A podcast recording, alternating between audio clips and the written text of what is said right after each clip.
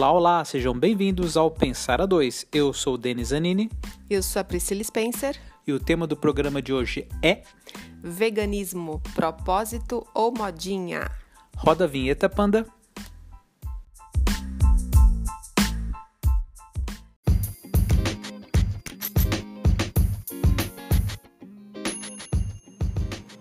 Pensadoras e pensadores, sejam bem-vindos ao Pensar a Dois. No programa de hoje nós vamos falar sobre veganismo e trouxemos uma convidada muito especial, não é, meu amor?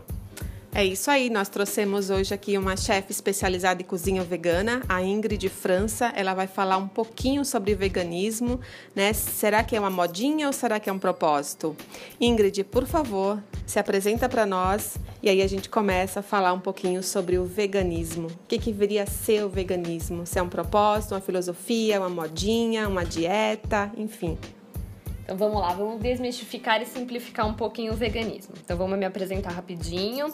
Meu nome é Ingrid França, tenho 26 anos, sou jornalista e chefe de cozinha por formação e atualmente me dedico à parte de confeitaria vegana e cozinha inclusiva. No meu último workshop, eu deixei bem claro aos meus alunos uh, que o veganismo, é, infelizmente, é algo uh, que tem muita, muito preconceito, passa por muito preconceito. Uh, e é visto pela sociedade de uma forma bem equivocada, né? Passa por muitas deturpações. Então, o veganismo, acho que a primeira coisa que a gente tem que falar aqui, né? Não é uma dieta. Não é a dieta da lua, não é a dieta dos 21 dias. Uh, não, não, é, é só. Duca. Exatamente. Não é só uma questão alimentar, né? O veganismo, ele busca excluir na medida do possível e do praticável. É algo que vocês vão encontrar na internet, principalmente no The Vegan Society, né? É, que é o significado do veganismo. Ah, então, busca uh, excluir na medida do possível e do praticável toda exploração animal, toda crueldade animal, seja através da alimentação, da vestimenta ou de qualquer tipo de consumo, tá? Então, cosméticos, enfim, até a parte de entretenimento também.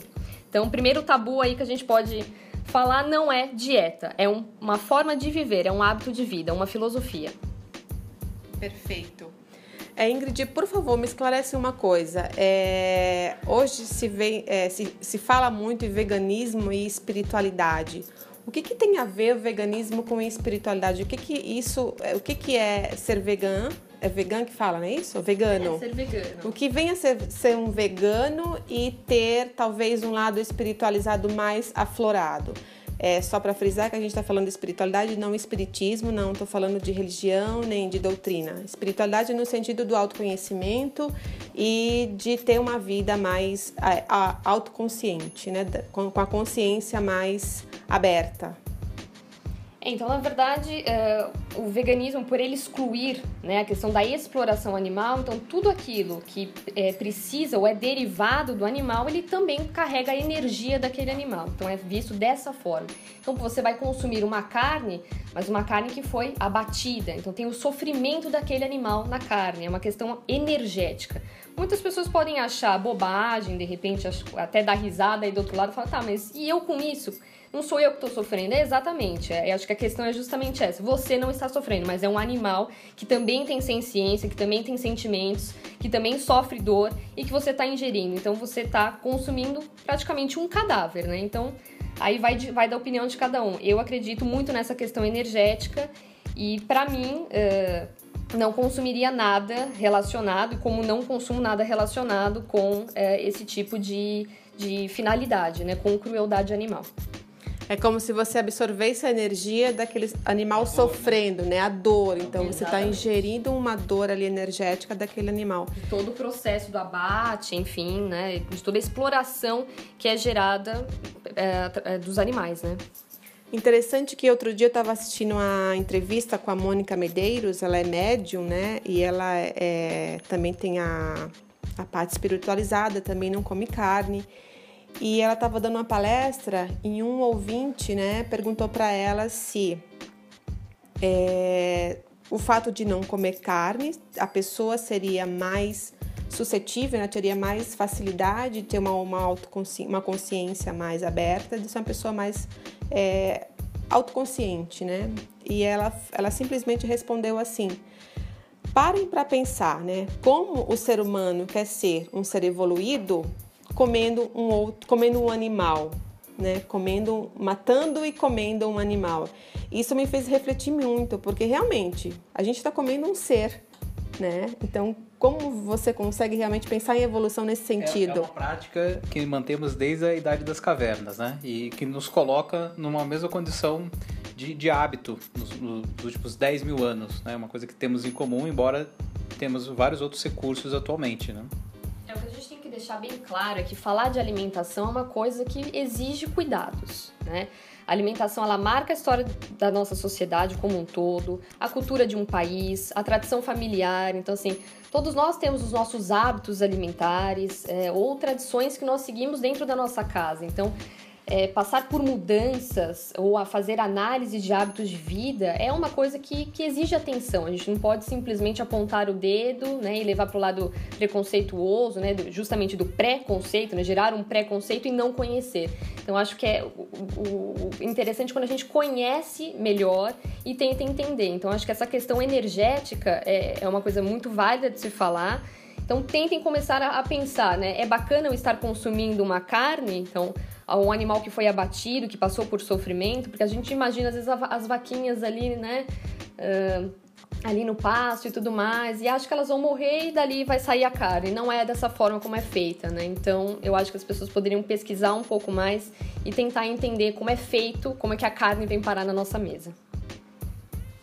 Com relação à, à prática do veganismo, Ingrid, a partir de que ano ela começou a ser mais popularizada. Porque o, o vegetarianismo já existe há muito tempo. Mais antigo. Já mais antigo. Mas o veganismo, nós temos ouvido falar, talvez nos últimos 10 anos, mais presentemente nos últimos 2, 3 anos.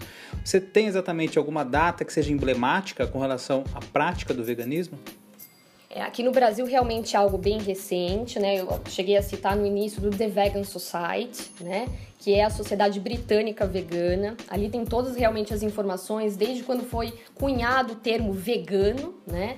E realmente surgiu através uh, do vegetarianismo, né? Então, dentro da sociedade vegetariana, uh, houve ali pessoas que realmente já não estavam mais consumindo nem os ovos e muito menos o leite, e aí passaram a ter uma dieta diferenciada, aonde realmente uh, originou-se a sociedade vegana. Ali tem realmente as datas, essa questão mais aprofundada sobre o termo, sobre quem realmente cunhou esse termo. E a partir daí, eh, todo, todo o aprofundamento do veganismo ali, principalmente na Europa. Aqui no Brasil, realmente é recente, a gente vê Uh, agora com né, o advento da internet, com as redes sociais, a gente sabe que isso está sendo melhor propagado, mas é como eu falei, é algo ainda com muitas deturpações, com muito preconceito e, e é extremamente importante que a gente sempre uh, possa propagar essas informações para que as pessoas possam adquirir uma melhor consciência do veganismo. Acho que tem que pesquisar e entender o que realmente vem a ser o veganismo, né? Porque como a Ingrid falou, tem muitos preconceitos, né, formados.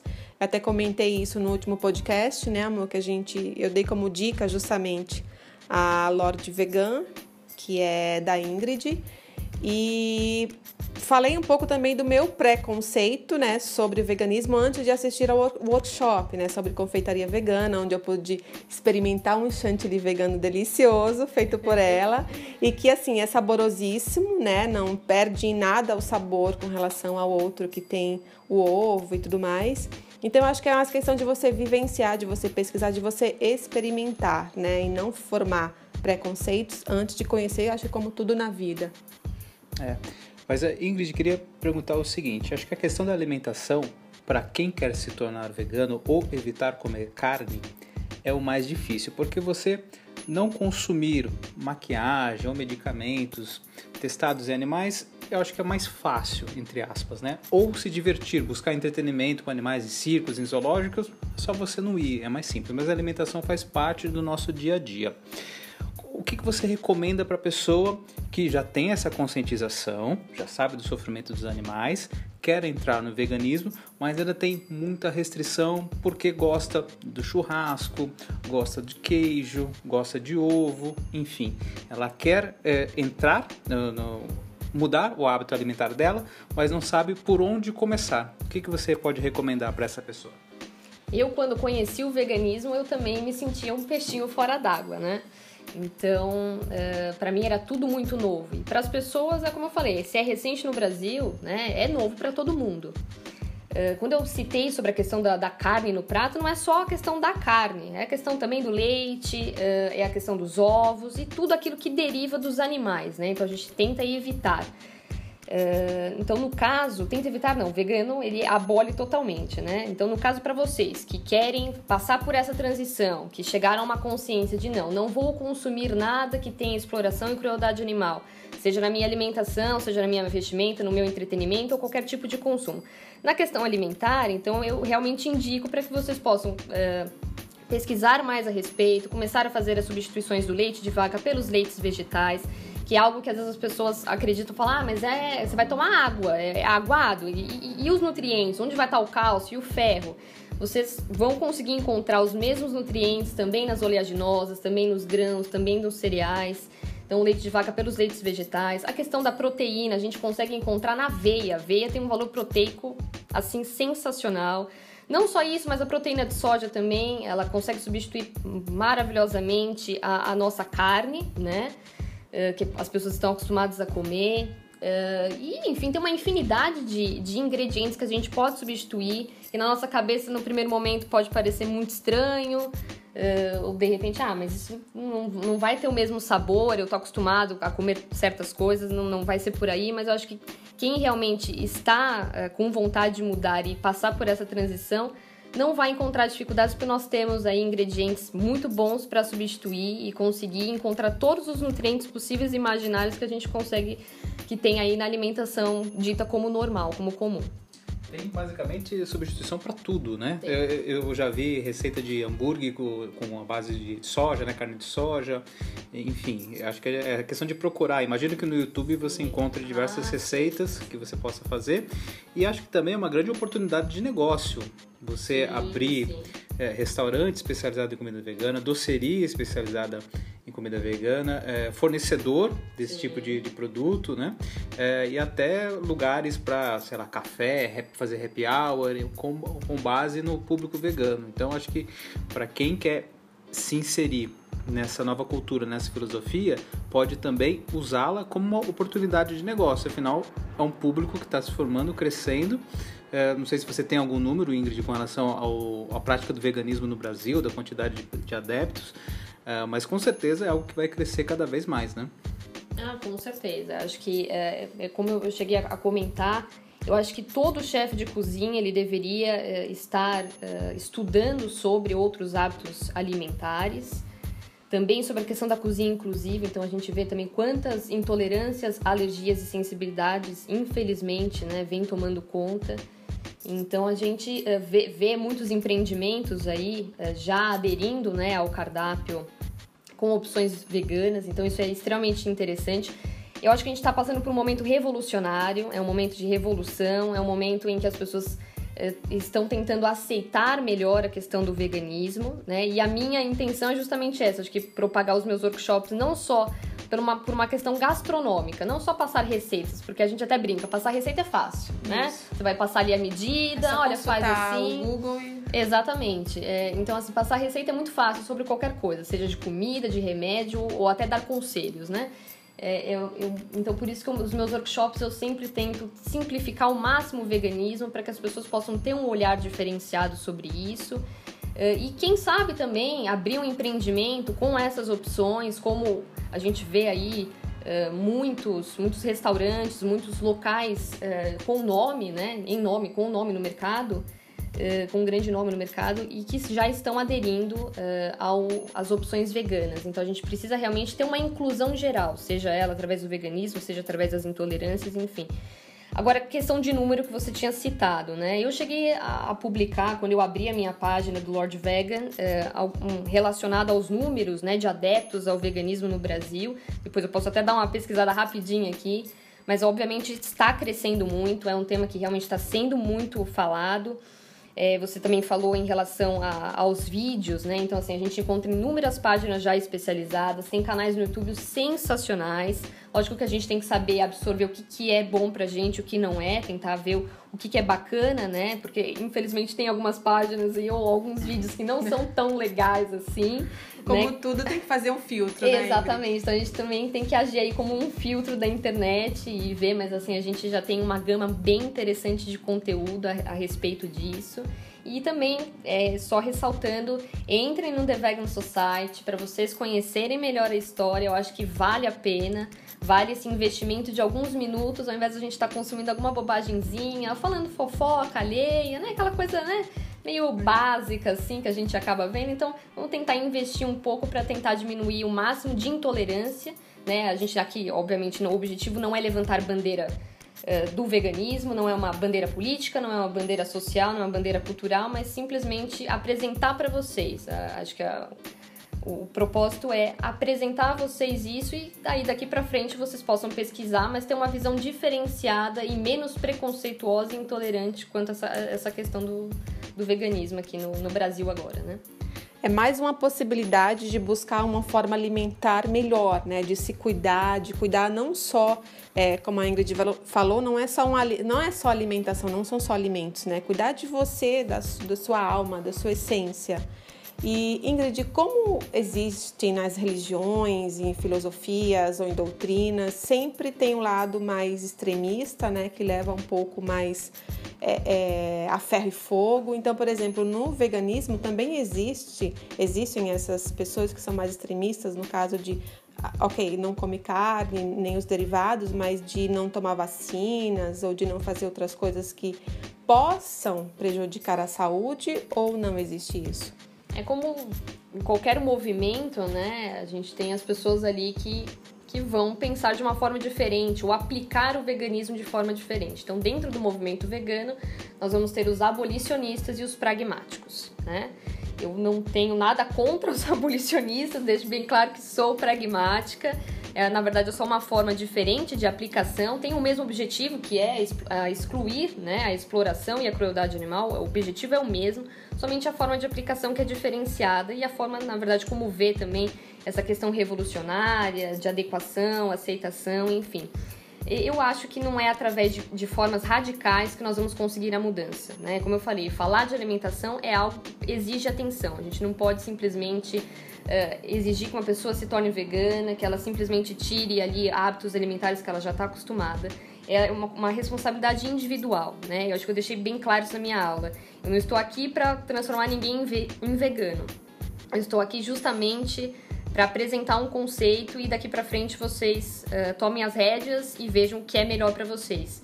Então a gente não, né, é o propósito também desse podcast. A gente não está aqui para é, incitar, olha, vocês têm que ser veganos. Não é uma responsabilidade individual.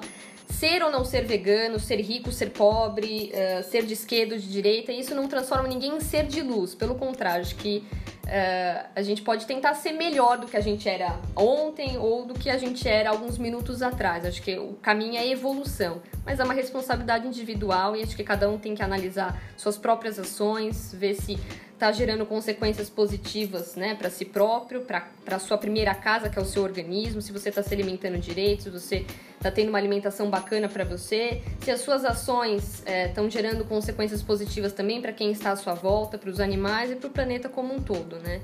Então eu, eu vi no veganismo essa forma também de, de mudar um pouco o mundo à minha volta. E, e, obviamente tendo novas escolhas, criando novos hábitos e gerando resultados positivos não só para mim, mas para todos que estão à minha volta, principalmente os animais e ao planeta.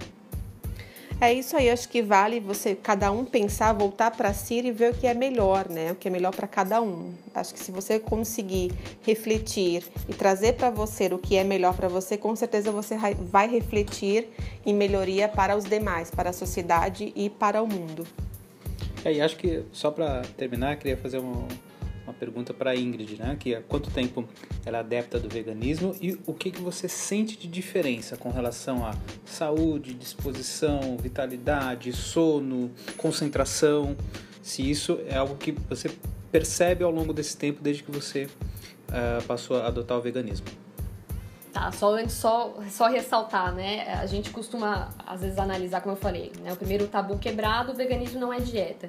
Mas as pessoas falam, ah, mas é uma alimentação saudável, então é somente uma alimentação saudável. Não, né? A gente acabou de, de explicar para vocês que é, vai além da alimentação, mas por que, que é vista como saudável? Justamente porque ela é rica em frutas, verduras e legumes, cereais, grãos, enfim.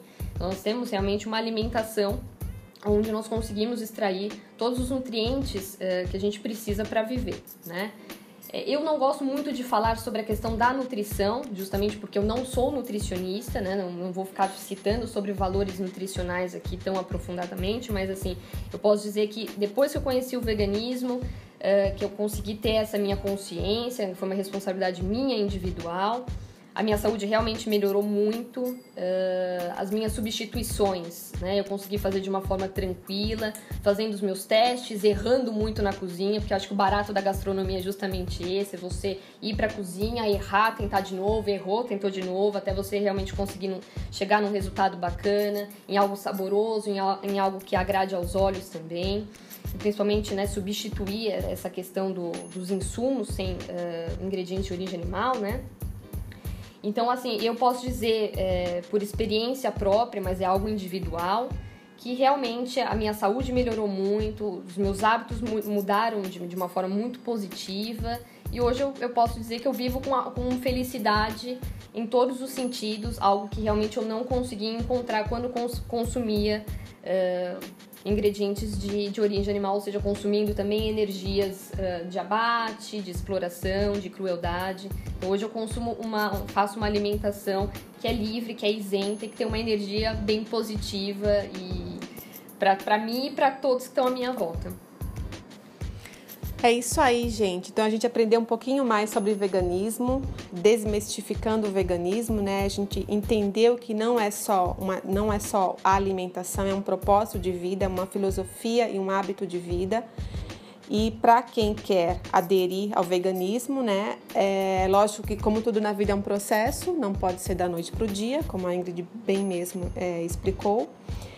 E vamos às nossas dicas, amor. Ingrid, só para encerrar, antes das dicas, você tem algum recadinho para os nossos ouvintes? Ah, é o recado que eu sempre falo para quem quer se aventurar na gastronomia, é, quem gosta de cozinhar e quer testar alguma coisa vegana, eu acho que é super válido. Testem, sejam chefes. Todos nós somos chefes de cozinha. Vamos parar de, né, de glamourizar a gastronomia de uma forma geral. Acho que não é por aí. Acho que a alimentação, como eu falei, ela faz parte da sociedade, ela faz parte da, das nossas raízes. Então, acho que todos nós somos chefes, todos nós temos que dar uma de louquinho na cozinha mesmo, fazer os testes e quem sabe aí mais pessoas sendo adeptas, né? E podendo substituir de uma forma positiva para o planeta de uma forma geral. Passe seus contatos também.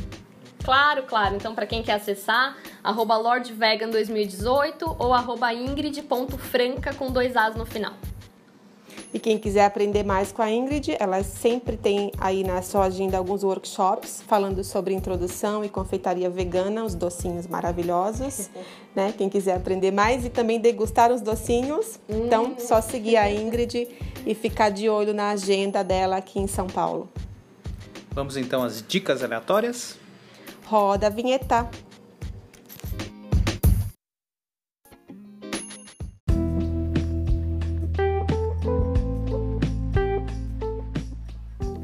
Chegamos ao Dicas Aleatórias, aquela parte do programa em que eu e a Pri damos dicas desconexas, que não tem nada a ver com o tema do nosso programa, do nosso podcast de hoje.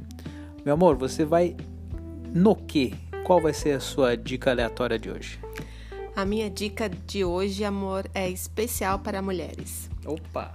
nada, puxando a sardinha. Nada, nada contra os puxando homens. Puxando a sardinha para as mulheres novamente. Nada contra os homens, mas eu vou dar uma dica super bacana de uma coaching especializada né, em, em coaching para mulheres, que é a Juliana Nunes, com a Dream Coaching. Ela é uma super profissional, já tive a oportunidade de assistir palestra com ela e também já tive a oportunidade de fazer uma sessão de coach com ela. E assim, é bem maravilhoso porque nós, como mulheres, nessa rotina maluca do dia, né, principalmente quando somos mães, somos empreendedoras, dona de casa, enfim, temos várias funções aí atreladas no dia a dia, a gente vê um pouco perdida em meio a essa, esse mundo VUCA maluco. E a Juliana ela tem uma proposta super bacana né, de coaching nesse sentido para mulheres, que é, é para a gente se encontrar dentro da gente, né? Encontre-se em você, que é um processo de autoconhecimento que ela fornece com várias ferramentas, inclusive tem até numerologia pitagórica e dentre outras ferramentas, é claro, ela é super é, especializada, ela é master em alguns processos, né? Já fez várias especializações, inclusive na parte do segredo, aliás, segredo não, sagrado feminino, né? Que fala muito da menstruação, da TPM, da conexão da mulher com as fases da lua, né? Que nós somos, nós temos as quatro, as quatro fases, aliás, somos como a lua, né? Temos quatro fases durante um mês, né? Que é aí o período de menstruação, pré-menstruação, ovulatório e, enfim, vale muito a pena para quem tem interesse em se conectar mais com o sagrado feminino. Eu super recomendo a Juliana Nunes da Dream Coaching. E aí, amor, qual é a tua dica?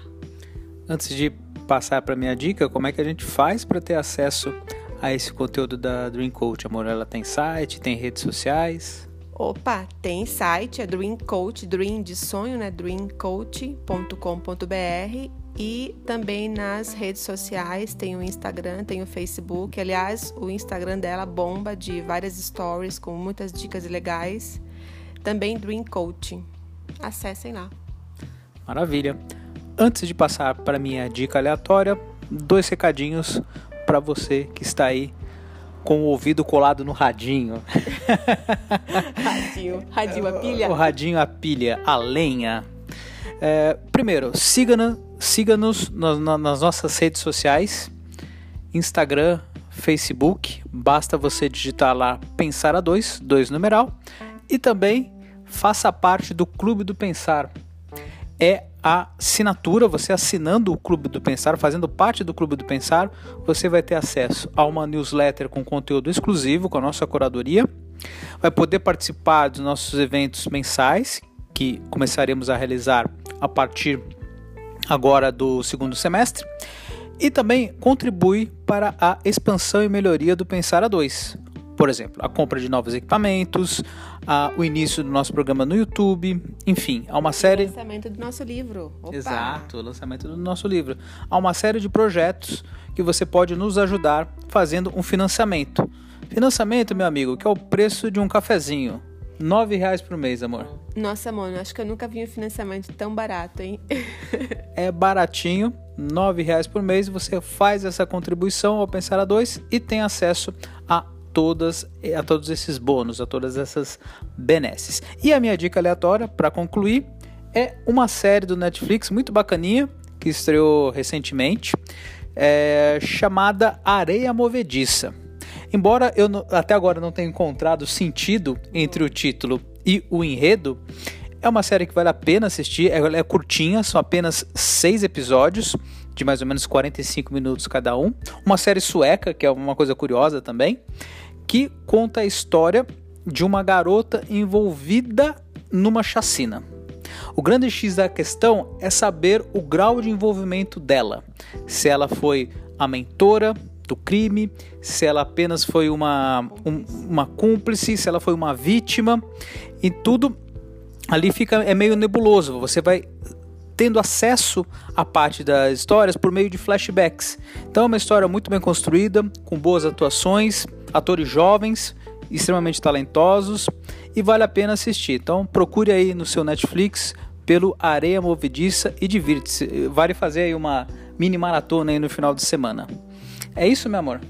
É isso aí, gatinho. Então vamos nessa? Vamos nessa. Um beijo, um abraço e um aperto de mão. Um beijo e até o próximo Pensar a Dois.